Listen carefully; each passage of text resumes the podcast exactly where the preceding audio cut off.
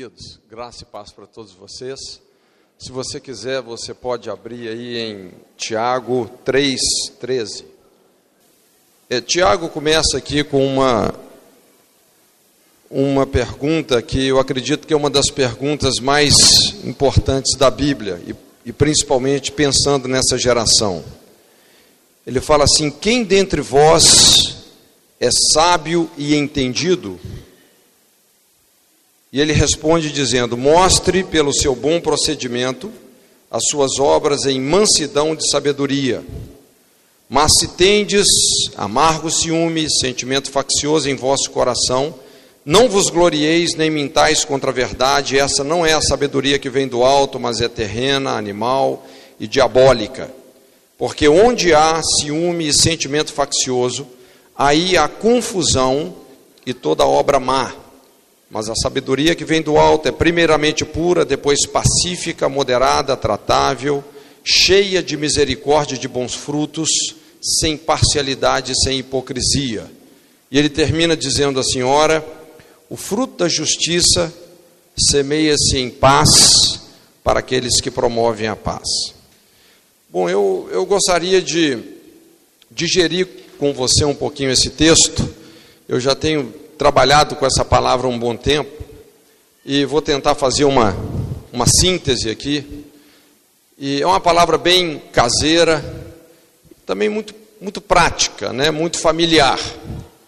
E talvez essa então seja uma das, uma das grandes questões para essa geração. Essa é a pergunta de Tiago: Quem dentre vós é sábio e entendido?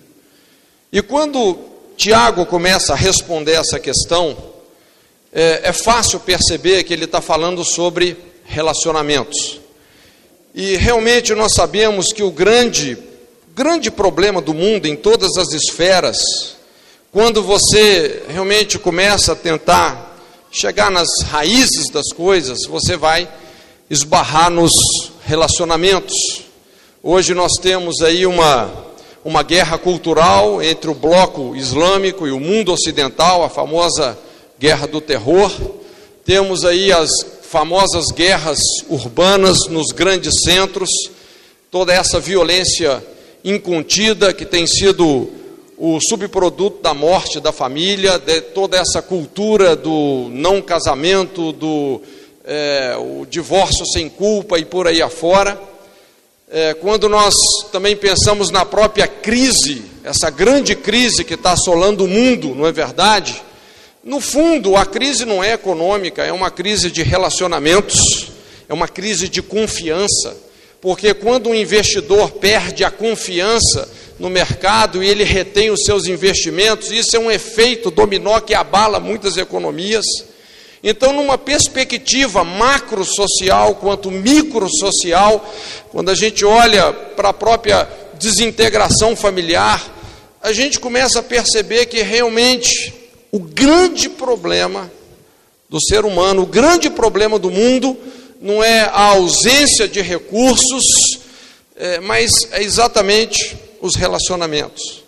Então eu gostaria de compartilhar alguns valores que Tiago está dizendo aqui que eu acredito que podem ser uma receita para que a gente possa fazer toda a diferença nessa geração. Interagir com pessoas é algo inevitável, é algo do nosso dia a dia. Eu não sei se você já percebeu, mas pelo menos é, os, os, as maiores dificuldades, as coisas que mais abalaram a minha vida, que mais me fizeram ficar frustrados comigo mesmo tem a ver com relacionamentos. E as pessoas quase sempre são diferentes de nós, não é verdade? Às vezes elas têm um temperamento diferente, fazem escolhas diferentes, reagem de maneira diferente, têm um time diferente, têm uma doutrina diferente, têm uma visão diferente e por aí afora. Então, quando a gente pensa sobre interagir com as pessoas, é algo realmente desafiador. Mas esse é um imperativo da Bíblia. A Bíblia fala assim: seguir a paz com alguns, não, com todos, e a santificação, sem a qual ninguém verá o Senhor. Então, sendo assim bem prático, pelo menos do nosso ponto de vista, vamos dizer, algumas pessoas são encantadoras, não é verdade? Outras são difíceis.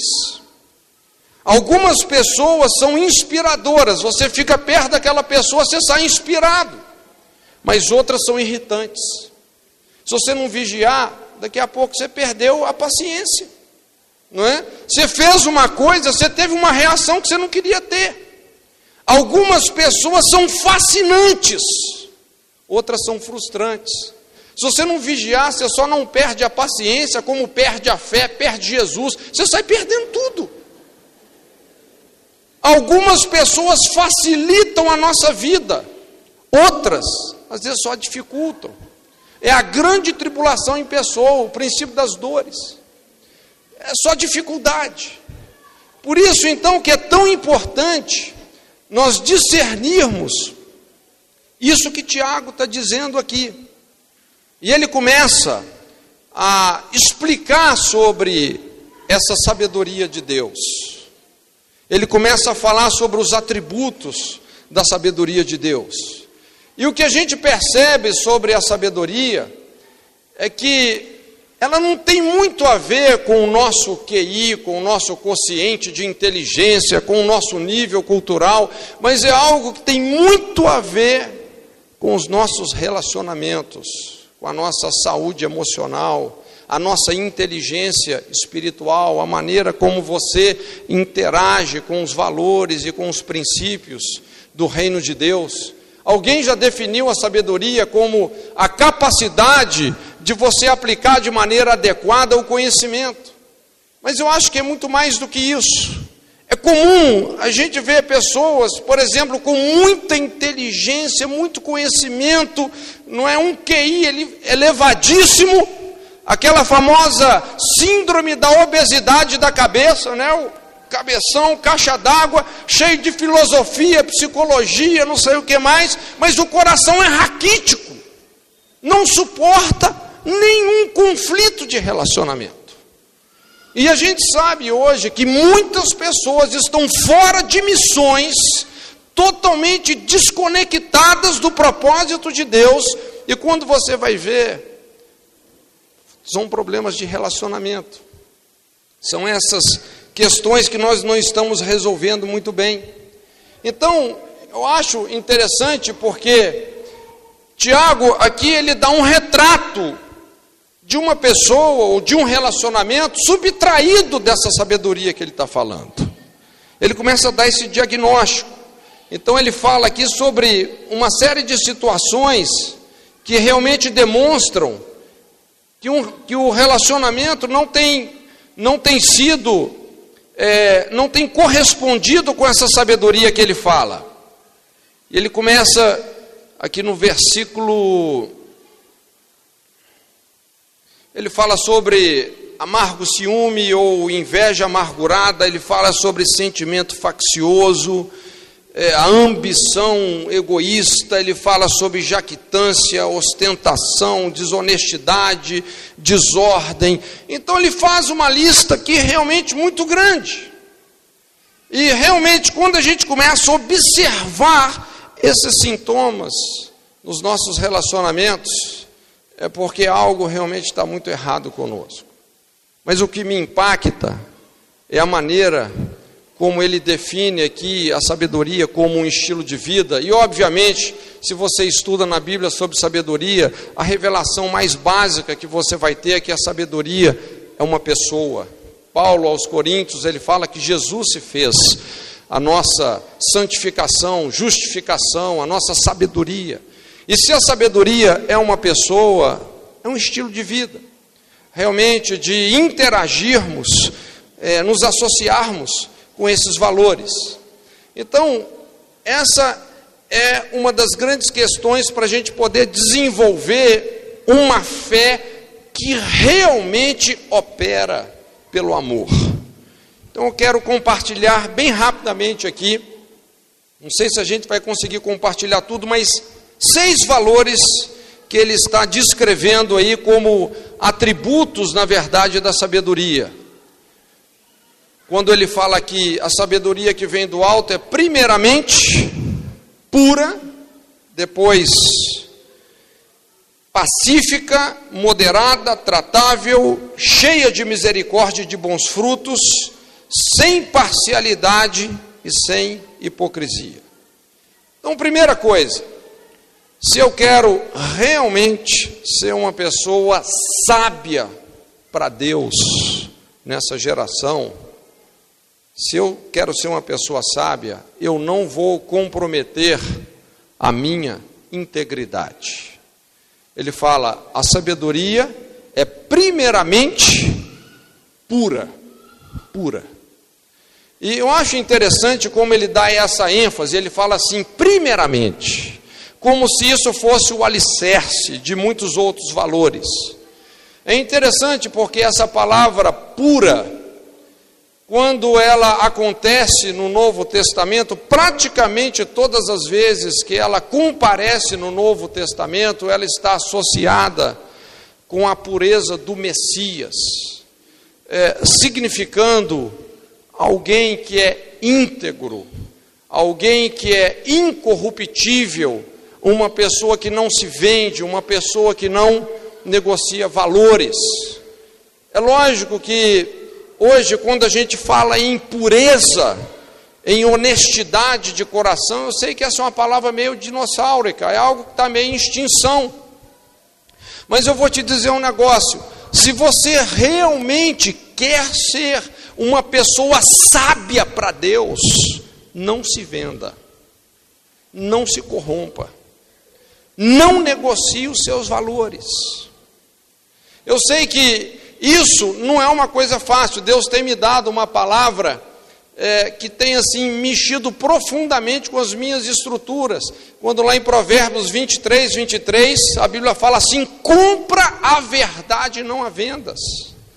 Irmãos, olha, às vezes a gente tem tantas situações nesse mundo que você realmente você percebe que a verdade é cara, até no sentido financeiro da coisa.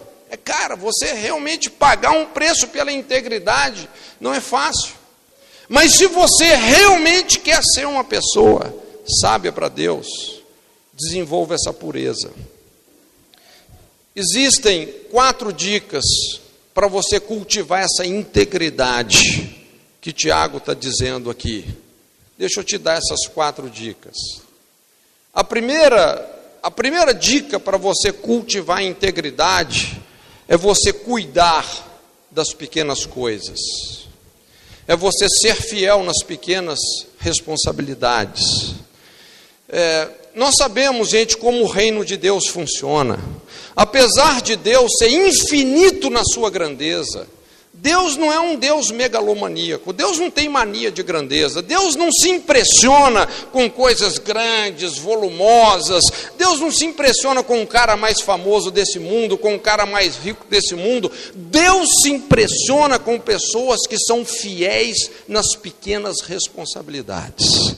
E se você é fiel no pouco, você vai atrair o muito com você, mas com integridade na verdade, Deus nunca começa nada do pronto, gente, do muito.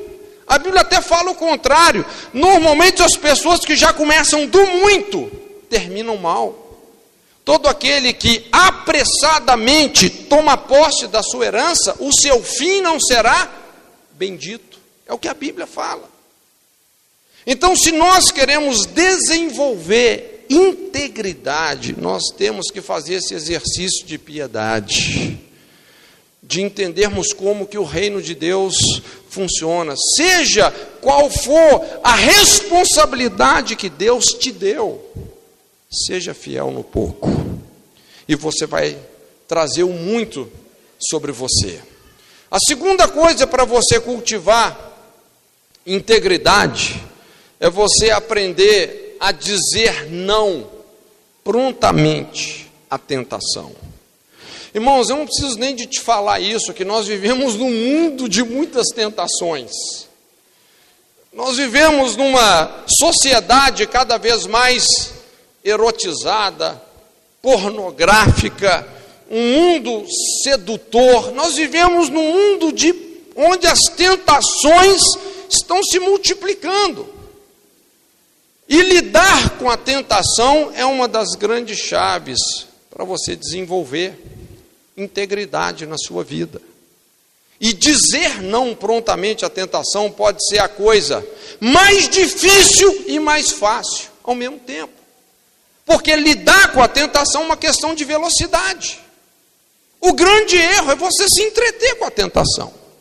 Eu sempre gosto de fazer, estabelecer essa distância espiritual que existe entre a tentação e o pecado. Muita gente confunde isso. Eu sempre falo que a gente peca menos do que a gente pensa que peca. Porque tem muita gente que confunde tentação com pecado. O cara está sendo tentado e ele já conclui: pequei em pensamento. Já viu? Mas a pessoa não pecou ainda, ela está sendo tentada. Agora, o perigo de você confundir tentação com pecado é esse: o cara está sendo tentado, conclui erroneamente, ah, já pequei mesmo na mente, deixa eu ir até o fim. Aí é, é a tragédia, não é? Mas nós temos que preparar os nossos instintos para lidar com as tentações. Diga não prontamente à tentação. Isso é uma chave para você construir, cultivar integridade na sua vida. A terceira coisa para você cultivar essa integridade, essa pureza é, que Tiago está dizendo, é você não separar a sua vida particular da sua vida pública. Não permita essa fenda na sua personalidade. Não permita essa brecha na sua personalidade. Quando você está diante das pessoas, você é um santo, você é um anjo. Quando ninguém está te vendo, você é um demônio. Não permita essa brecha. Desenvolva transparência. Caráter é aquilo que você é quando você não está sendo policiado por ninguém, não é? E a quarta coisa para você cultivar a integridade, essa pureza, mantenha sempre uma consciência limpa. Irmãos, é, a verdade é que é, a gente saber é, purificar a nossa consciência é algo muito importante, é um dos grandes segredos da saúde espiritual. Porque a consciência é aquela parte do nosso espírito onde nós temos a mais profunda comunhão com Deus, a nossa consciência. E, obviamente, irmãos, todos nós cometemos erros, todos nós cometemos pecados, é, o que define uma pessoa irrepreensível, uma pessoa irrepreensível não é uma pessoa que não erra, mas é uma pessoa que sabe dar marcha ré, é uma pessoa que sabe reconhecer os seus erros, que é acessível, que sabe retratar as coisas que precisam de ser retratadas. E se nós queremos desenvolver integridade, isso é fundamental. Tem um ditado muito conhecido que fala assim: minta para a sua consciência, e a sua consciência vai mentir para você. Esse é o princípio da cauterização da consciência. São pessoas que vão se endurecendo em toda essa postura defensiva, não é? E acabam muitas vezes trocando a verdade pela mentira. Então, se nós queremos desenvolver realmente integridade, é muito importante a gente cuidar da nossa consciência. Paulo, quando escreve a Timóteo, ele usa uma figura que eu acho interessante. Ele fala assim: muitos naufragaram na fé por causa de uma consciência pesada. Ele usa a figura de um naufrágio, como que essa, essa consciência que foi se sobrecarregando tanto de obras mortas, culpas, vergonhas, tantas situações dolorosas que nunca foram enfrentadas com os princípios da cruz de Cristo e que funciona como uma âncora que faz naufragar a pessoa na fé. Então são alguns princípios assim importantes para cultivarmos integridade.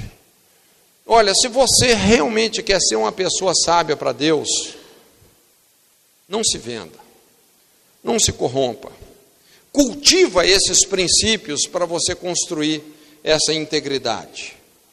A segunda coisa que, seguindo essa receita de Tiago, se eu sou sábio, eu não vou provocar sua ira. É um, um outro aspecto assim importante nos nossos relacionamentos. Tiago fala que a sabedoria que vem do alto é primeiramente pura e depois, próximo passo, ele fala assim, pacífica.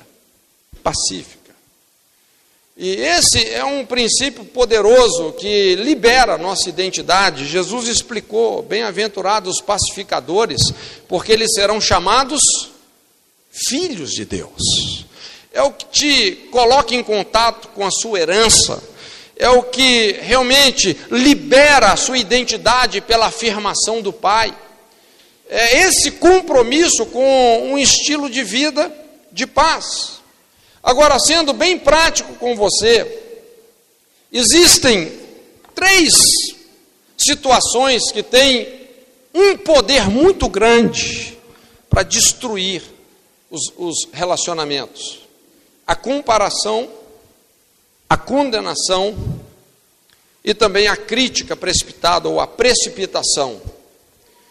São situações que normalmente provocam a ira nas pessoas que é uma maneira de você invadir a privacidade e pecar contra a integridade do outro.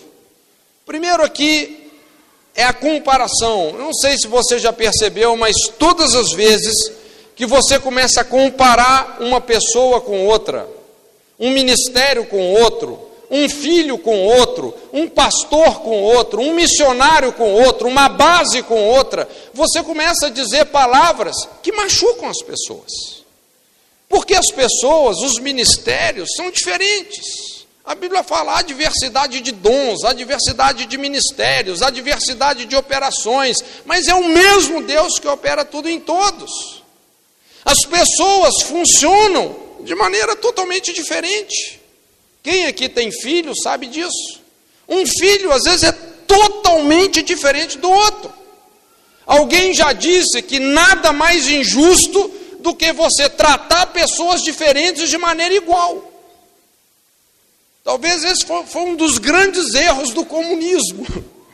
É você querer achatar todo mundo no mesmo padrão.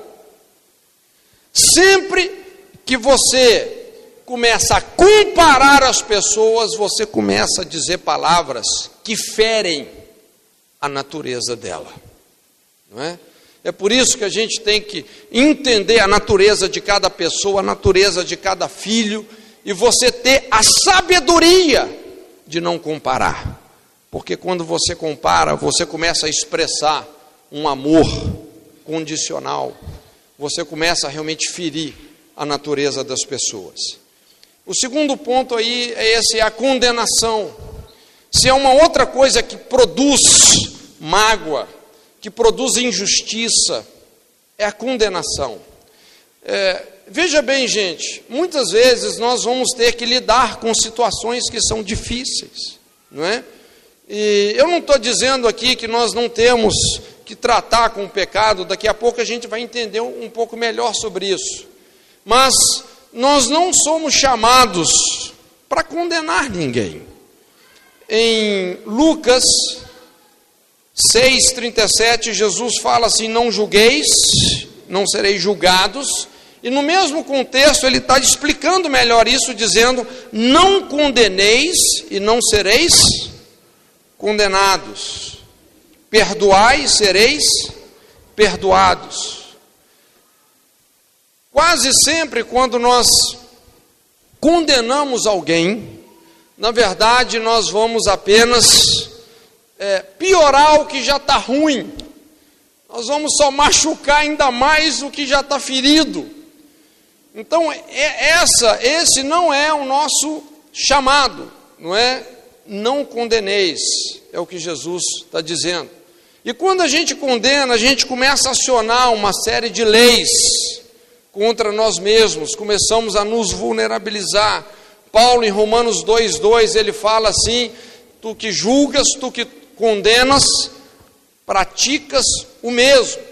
E Jesus explicou melhor isso, dizendo que na mesma medida que nós medimos os outros, nós seremos medidos.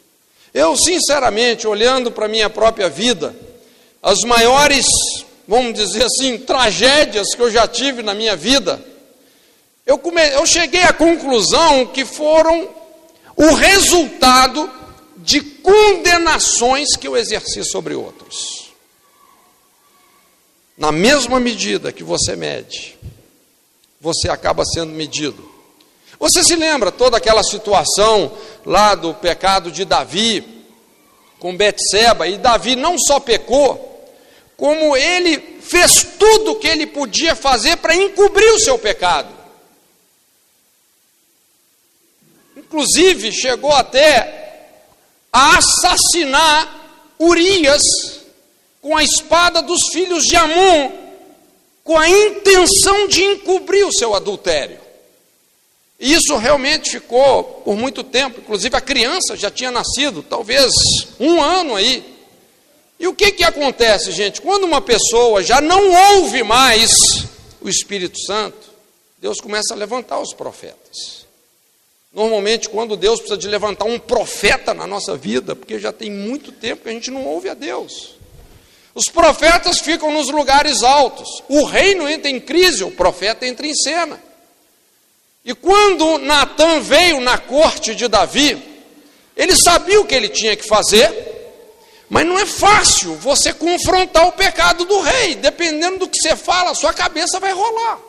É melhor começar contando uma historinha, não é verdade? Ô rei, olha, tem, tem um, um caos aqui você resolver, um cara muito rico, muitas ovelhas, o outro pobre, só tinha uma ovelhinha, veio um viajante na casa desse ricaço, ao invés dele pegar uma das suas ovelhas, ele tirou a ovelha que só tinha uma e preparou para esse viajante. O que que faz com esse cara? E Davi, já meio desviado, né? Um ano desviado. Esse homem é digno de morte. Aí ficou fácil para o profeta. Você é esse cara. De onde que a sentença de Davi saiu, gente? Da boca do profeta? Da boca dele. A nossa sentença normalmente sai da nossa boca. É muito importante, antes de você julgar uma situação, você se colocar no lugar daquela pessoa e falar: olha, se fosse eu, eu diria isso para mim. Quando a gente condena, gente, você pode até pensar assim, não, eu estou sendo zeloso. Mas se você está condenando, se o seu espírito é de condenação, o seu zelo é burro, é um zelo destrutivo. E é assim que muitos casamentos acabam, é assim que muitos relacionamentos são levados à fadiga e são destruídos, totalmente destruídos. Então não condene. E também não julgue precipitadamente. Irmãos, principalmente na posição que nós ocupamos, eu sei que você aqui tem intermediado muitos conflitos, todos vocês, alguns aqui têm intermediado conflitos culturais, conflitos internacionais, entre nações, conflitos familiares. Todos nós, muitas vezes, sofremos abordagens assim, não, não é verdade? E a gente sabe que um princípio básico do próprio direito judicial é que você nunca pode chegar a uma conclusão sem ouvir todos os ângulos, sem ter a vista dos pontos e não só um ponto de vista, não é verdade? Sempre quando você ouve um lado só da história e tira uma conclusão, você vai dizer palavras injustas, que ferem, que machucam, que provocam ira nas pessoas. Então é muito importante. Eu, eu muitas vezes eu tenho que me policiar porque eu não me permito tirar uma conclusão ouvindo um lado só. Eu até deixo a pessoa desabafar, desabafa mesmo, meu irmão, mas é, é aquela velha história, né? a pessoa chega, descarrega aquele caminhão de coisas sobre você, aí você pensa que aquela terceira pessoa é um monstro. Só que quando você vai ouvi-la, a situação não era bem aquela. Tem um provérbio que fala assim: o que primeiro começa o seu pleito, justo parece, mas vem o seu companheiro e o examina. Quando você começa a ter a, a visão sobre todos os ângulos, aí sim nós vamos poder é, agir com sabedoria. Deixa eu caminhar mais um ponto aqui com você. Terceira coisa, se eu sou sábio, eu não vou diminuir os seus sentimentos. Tiago fala: a sabedoria que vem do alto é moderada. Moderada. Eu gosto dessa palavra. No literal, a palavra moderado significa atencioso, delicado em considerar os sentimentos das pessoas. É, normalmente, quando nós respondemos contra os sentimentos de alguém, é, nós vamos acabar machucando essa pessoa.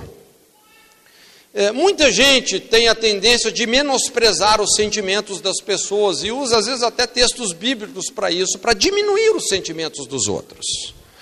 Mas, irmãos, Deus tem sentimentos e quem nos deu os sentimentos, toda essa faculdade de sentir foi Ele.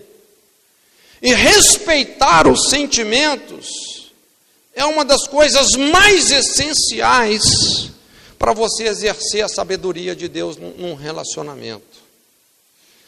Você responder contra os sentimentos das pessoas, você vai produzir realmente muita ferida, não é? muita injustiça. E essa é uma das grandes chaves do evangelismo, do aconselhamento, não é verdade? É você realmente poder se identificar com os sentimentos daquela pessoa. É, sempre quando você responde contra o sentimento de alguém, você já vai criar uma barreira, a pessoa já vai se armar totalmente.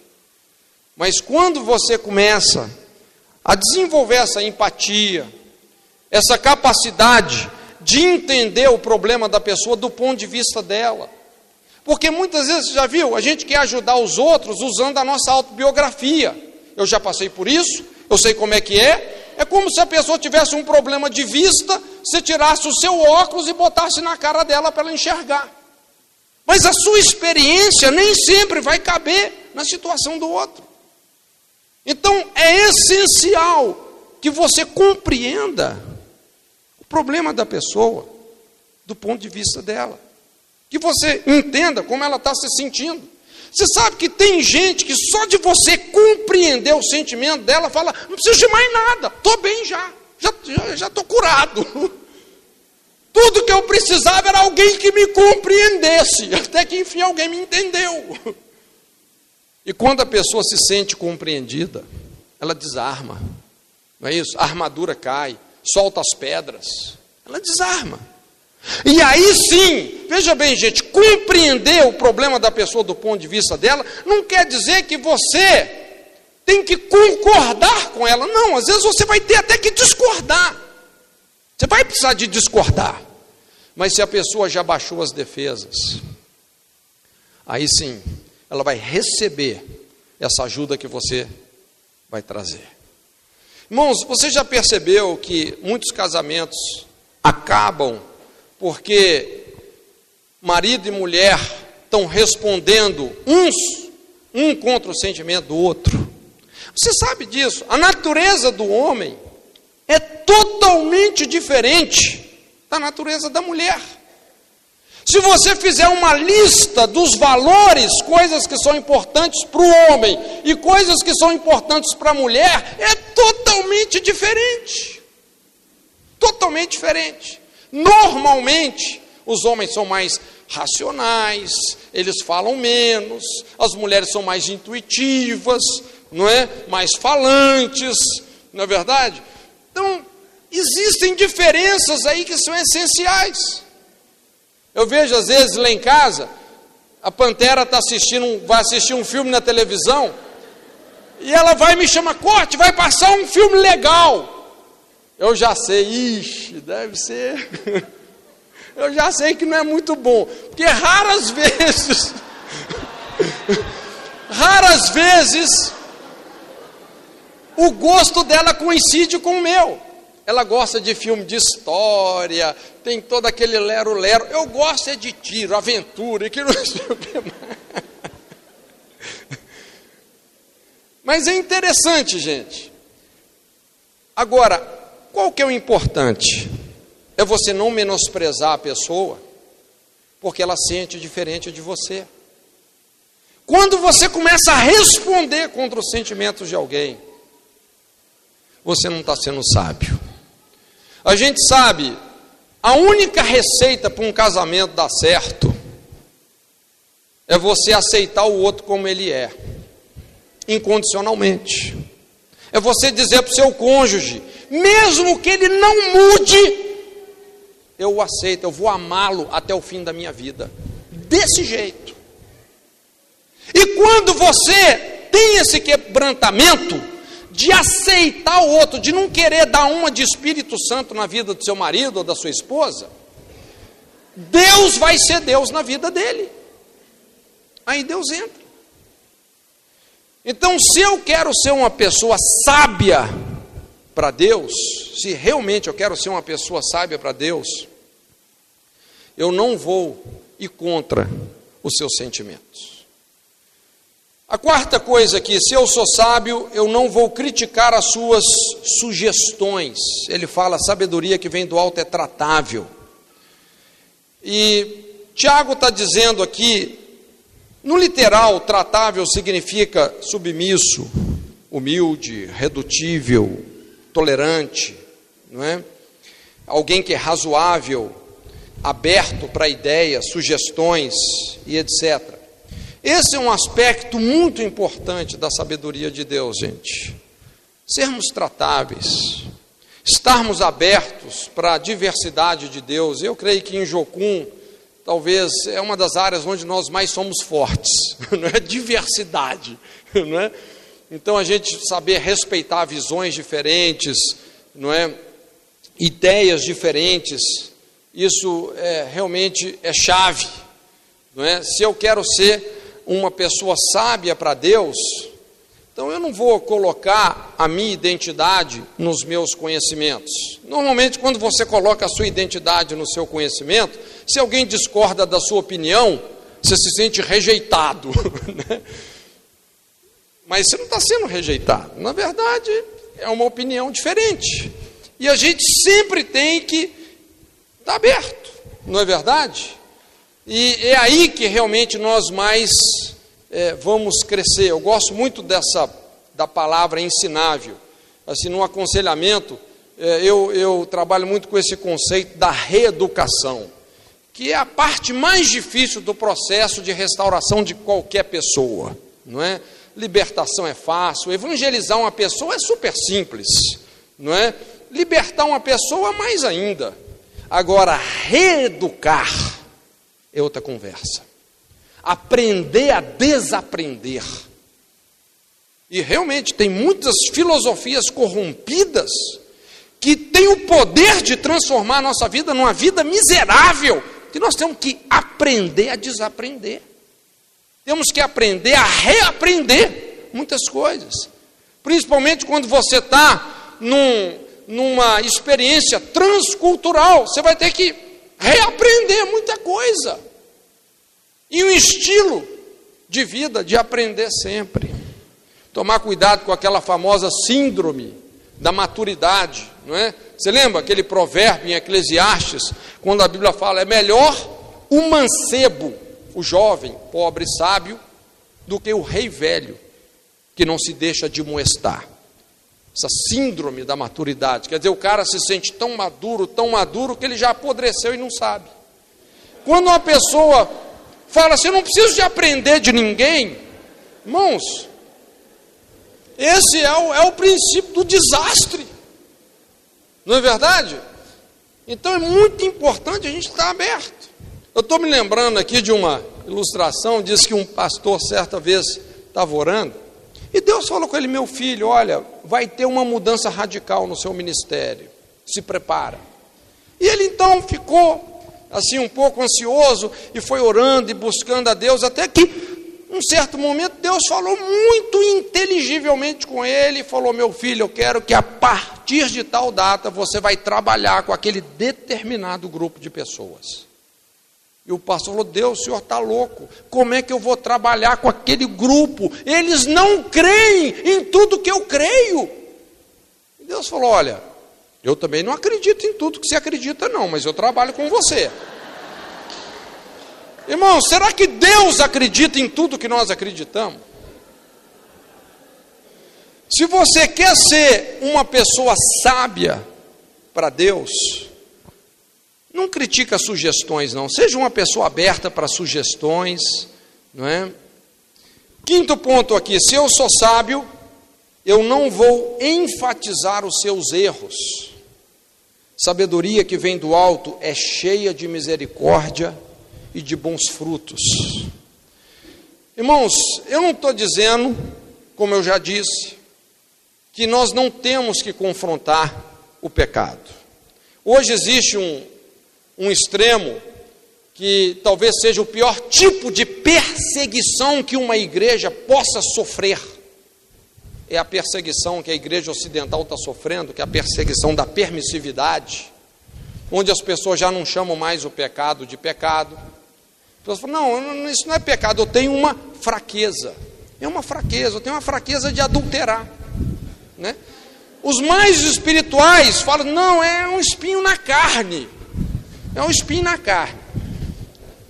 Tem momentos, irmãos, que nós vamos ter que chamar o pecado de pecado. Não adianta você perfumar o lixo, embelezar o lixo. O pecado é pecado. Nós vamos ter que ter uma palavra querigmática, profética mesmo. Mas essa não pode ser a ênfase. A ênfase dos relacionamentos é misericórdia. Essa é a ênfase, não é? E essa palavra misericórdia é uma palavra forte, vem de dois vocábulos no latim Mísero, que quer dizer miséria mesmo, e córdia, que vem de cardia, coração. Significa então você colocar o seu coração nas misérias de alguém. Gente, ninguém merece misericórdia, é, é uma contradição. Na verdade, o conceito de graça e misericórdia andam na contramão do merecimento. Alguém já disse que misericórdia é você não receber o mal que você merecia, e graça é você receber o bem que você não merecia. Graça e misericórdia não tem nada a ver com merecimento. E é por isso, irmãos, que nós temos que semear dessa forma. Jesus disse: Bem-aventurados misericordiosos, porque serão tratados Quantos querem ser tratados com misericórdia? Se eu quero ser uma pessoa sábia para Deus, eu vou agir com misericórdia. Eu não vou ficar renovando as questões. Tem uma ilustraçãozinha interessante, diz que é, dois irmãos que foram num desses acampamentos de casais, e eram velhos amigos, não se viam há muito tempo. E se encontraram lá no acampamento. Rapaz, você está aqui, você também, me converti. E papo vai, papo vem, noite adentro, né? Conversando, conversando, até que um deles se lembrou: rapaz, esqueci da minha esposa lá na entrada. Eu vou te falar um negócio: esquecer da mulher é pepino. Ali se se despediram, cada um foi seu canto, no outro dia se reencontraram. Então, lógico, um preocupado, o outro falou: rapaz, como é que foi lá com sua esposa? Deu tudo certo? Falou: nem te falo, minha esposa ficou histórica. histórica, não é histérica, não, não histórica mesmo. Começou a falar os meus pecados de 25 anos atrás. Algumas pessoas ficam históricas, já viu? Aquelas pessoas que têm um arquivo morto. Quando a pessoa faz algo que desagrada, ela puxa uma ficha de 10 anos atrás. a Bíblia fala que aquele que renova a questão separa amigos íntimos. Irmãos, é muito importante agir a gente agir com misericórdia. Se nós queremos ser sábios para Deus, nós precisamos de agir com misericórdia. E para terminar, último ponto. Se eu sou sábio para Deus, eu não vou disfarçar as minhas fraquezas e pecados. Quando Tiago fala sabedoria que vem do alto, é sem parcialidade, sem hipocrisia. E essas duas palavras no original é, tem esse significado. Uma pessoa que é franca, honesta, verdadeira. Então, Tiago está dizendo que se você quer ser uma pessoa sábia para Deus, você não vai usar máscaras, você não vai tentar se esconder atrás de uma falsa aparência, ou querer parecer ser alguém que você não é.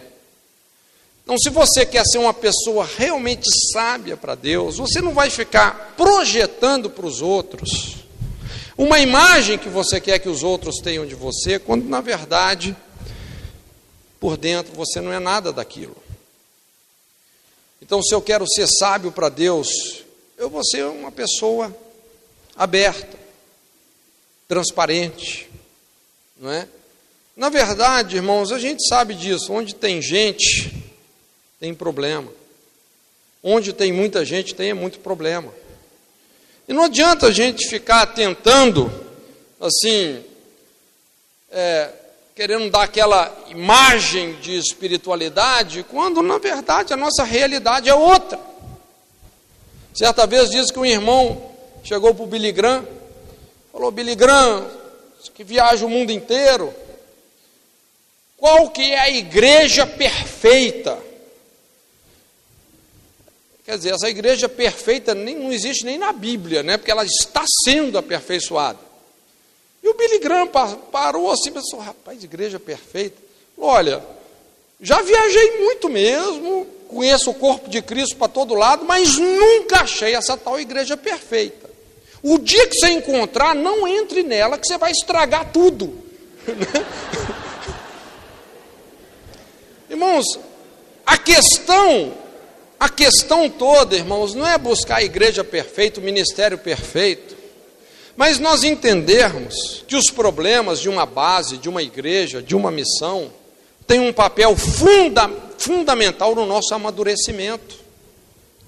A maneira como você se relaciona com os problemas vai determinar se você vai se tornar uma pessoa madura ou uma pessoa que realmente está combatendo o mau combate da fé, não é? Toda cheia de barreiras, de resistências. A grande chave realmente é sermos abertos. A Bíblia fala: aquele que encobre a sua transgressão jamais prosperará, não é? Você pode ser missionário, pode fazer campanha, pode fazer cruzada, pode fazer o que for, mas se você encobre a sua transgressão, jamais prosperará. Mas aquele que as confessa e deixa, alcançará misericórdia. Irmãos, são alguns valores aí, você entende? São valores simples. Mas esses valores na nossa vida, que Tiago está dizendo, eles vão determinar. Se você vai ser uma pessoa que vai experimentar esse rompimento de fronteiras no seu espírito ou não. Se você vai ser uma resposta para essa geração ou não. Eu gosto muito de biografia, e uma das biografias que me chamam muito atenção na Bíblia é de Salomão. É impressionante a vida de Salomão. Sabemos, Salomão teve uma fase horrível, horrível onde ele pecou contra a própria sabedoria que ele recebeu. Mas os primeiros 20 anos do reinado de Salomão, gente, é sobrenatural demais. Então, é uma história fascinante. Salomão era um jovenzinho, quando ele assumiu o trono de Israel, obviamente, como ele recebeu o trono de Davi, talvez ele pegou o reinado de Salomão foi quando Israel estava experimentando o seu auge, era o, o top da glória. Ele assumiu o trono numa situação política complicadíssima. O seu irmão Adonias tentou dar um golpe de Estado, mas por fim, como Deus havia prometido, ele assumiu o trono. E é difícil você achar na Bíblia um jovem, um adolescente, que tinha tanta devoção a Deus como Salomão. É difícil. A Bíblia fala que ele ofereceu, logo no início do reinado, ele fez um, um culto, vamos dizer assim, onde ele ofereceu mil holocaustos. Semanas e semanas sacrificando ao Senhor, se derramando diante do Senhor. Um pouco mais na frente, ele faz um outro mega culto. Fala ali de 22, 22 mil gados, 120 mil ovelhas. Irmãos, é uma fortuna. Semanas e meses se derramando, oferecendo todos esses holocaustos, buscando diligentemente a face de Deus. E o coração de Salomão já estava tão misturado com o coração de Deus, que a Bíblia fala assim: que Deus apareceu para Salomão. Você consegue divisar um negócio desse? Deus aparecer para você. E Deus falou com ele: você pode pedir o que você quiser, que eu vou te dar. Irmãos, Deus não é doido de falar isso com qualquer um, não. Seu coração tem que estar muito perto do dele. Aquilo que Jesus disse: se vós estiverdes em mim, as minhas palavras estiverem em vós, né? pedireis tudo o que quiserdes, vos será feito. Mas Deus falou isso com ele: pode pedir o que você quiser. E Salomão, então, com aquele coração compungido, ele fala: Senhor, eu não sei como julgar esse povo? É tanto problema, é tanta dificuldade, tanto conflito nessa geração. Eu estou despreparado. Me dá entendimento, me dá sabedoria. E esse negócio impactou o coração de Deus. E Deus falou com ele: Meu filho, porque você não me pediu riquezas, porque você não me pediu a morte dos seus inimigos, que são tantos porque você não me pediu exércitos, não me pediu cavalos, mas você está me pedindo sabedoria para ser justo. Eu vou te dar mais do que a todos, e também vou te dar riquezas e honra, porque são coisas que acompanham a sabedoria. Irmãos, a gente não sabe de uma pessoa que teve tanta habilidade para responder os conflitos de uma geração como Salomão. A Bíblia fala que isso fez eclodir um avivamento de proporção planetária. A Bíblia fala que pessoas vinham de todas as partes da terra, de todos os lados, de todos os cantos. Veio a rainha de Sabá lá da Etiópia, com seus conflitos, suas crises, seus conflitos. E Salomão tinha a resposta de Deus para os conflitos da sua geração. Irmãos, essa é a pergunta de Tiago. Quem dentre vós é sábio e entendido? Quem tem as respostas para os conflitos dessa geração? A base para você ter porque sabedoria, gente, conhecimento você vai receber numa universidade, mas a sabedoria vem do alto. Não é só informação, é revelação. Ela vem do alto. Não é olhando ao redor, é olhando para o alto. Quem dentre vós é sábio e entendido? Curva sua cabeça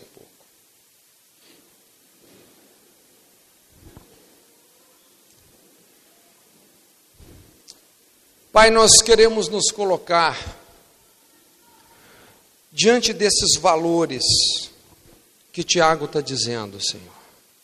Quando ele diz a sabedoria do alto é primeiramente pura, depois pacífica, moderada, tratável, cheia de misericórdia e de bons frutos, sem parcialidade e sem hipocrisia.